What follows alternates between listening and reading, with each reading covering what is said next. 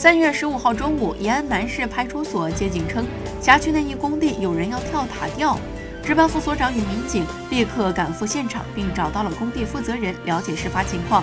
经现场了解，塔吊上的女子姓王，是工地工人杨某的妻子。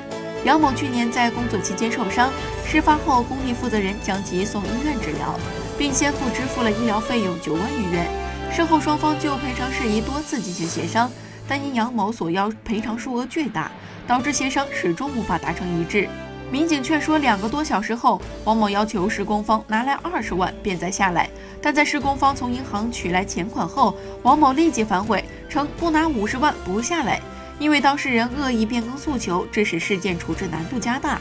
经过民警长达五小时的耐心劝说后，王某认识到自己的错误。